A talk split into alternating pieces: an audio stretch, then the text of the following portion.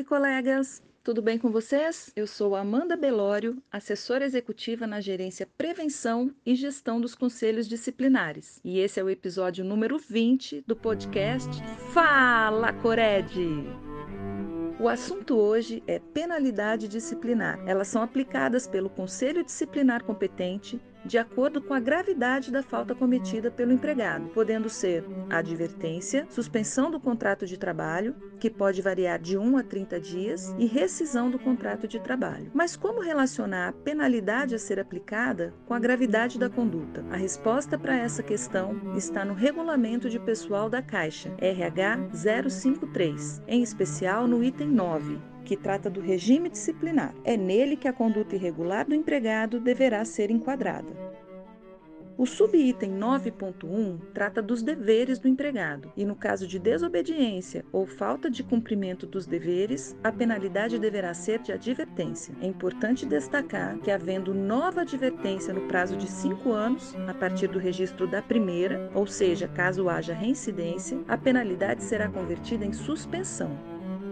Em caso de incidência em alguma das proibições previstas no subitem 9.2 do RH 053, a penalidade será de suspensão. Por sua vez, o subitem 9.3 trata das causas de rescisão do contrato de trabalho.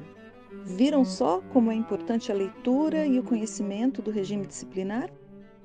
Outra coisa importante: o enquadramento no RH 053 é obrigatório e deve constar da resolução e portaria emitidas pelo Conselho Disciplinar. Lembrando que o órgão julgador avaliará a gravidade, a extensão e demais elementos e circunstâncias que poderão agravar ou atenuar a penalidade. Detalhe: nos processos instaurados antes de 20 de agosto de 2020, portanto submetidos à versão 045 do AE 079, o enquadramento no RH 053 é realizado somente pelo Conselho Disciplinar. Já na versão vigente da norma, o enquadramento é proposto na análise jurídica da instrução. Porém, a competência para analisar, julgar e decidir quanto ao enquadramento e aplicação de penalidade permanece sendo do Conselho. Contudo, nos casos em que a decisão do Conselho Disciplinar atenua a penalidade ou isenta arrolado com enquadramento em nota jurídica para rescisão do contrato de trabalho, o processo será submetido ao reexame necessário, ou seja, será analisado pela outra turma do Conselho. Lembrando também que o reexame só é aplicado para os processos instaurados a partir de 20 de agosto de 2020.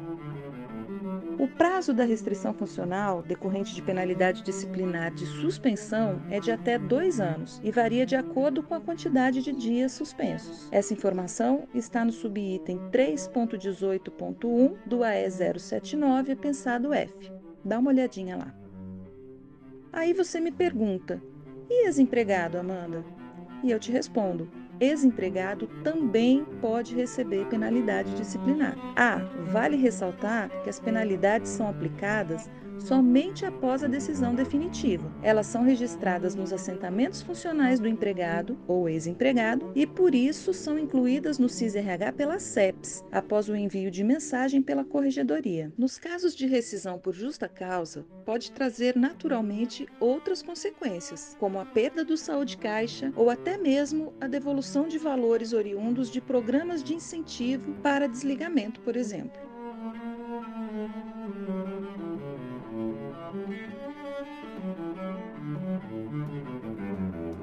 Espero que tenham gostado das dicas. Esse foi o vigésimo episódio do Fala Cored. Fiquem atentos aos próximos. Ah, e caso queira rever esse ou outros episódios, consulte a equipe Time Cored do Teams ou então o portal Cored. Um abraço e até a próxima!